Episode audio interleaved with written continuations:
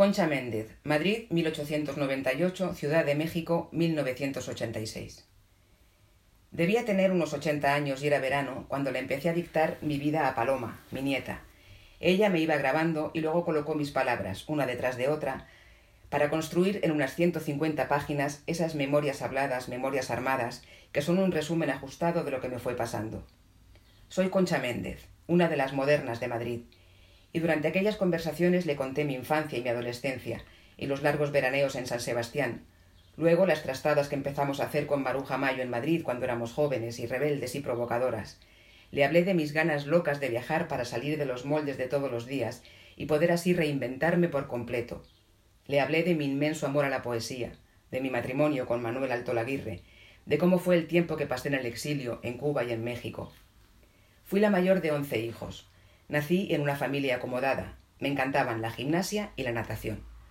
Desde muy pronto no acepté las reglas de juego, y me acuerdo de un día en que un amigo de mis padres, de visita, les fue preguntando a mis hermanos qué querían ser de mayores. Como me ignoraba, me tuve que acercar para decirle Yo voy a ser capitán de barco.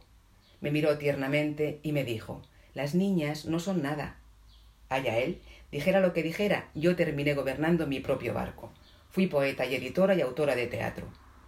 Mi madre fue una aristócrata y mi padre supo hacer dinero con la construcción, aunque el suyo no hubiera sido nada más que albañil.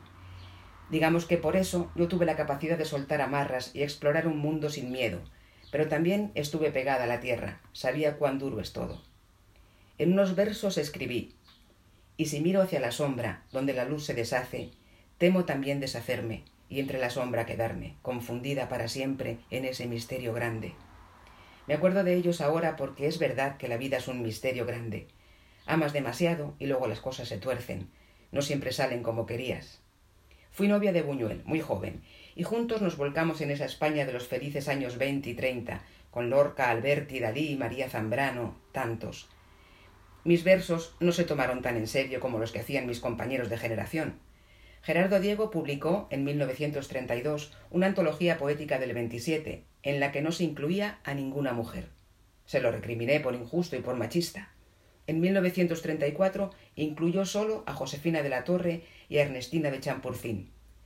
Me caía bastante gordo Gerardo Diego. En fin, digan conmigo como pidió Juan Ramón cuando me casé con Manuel. Viva la poesía, viva el arte.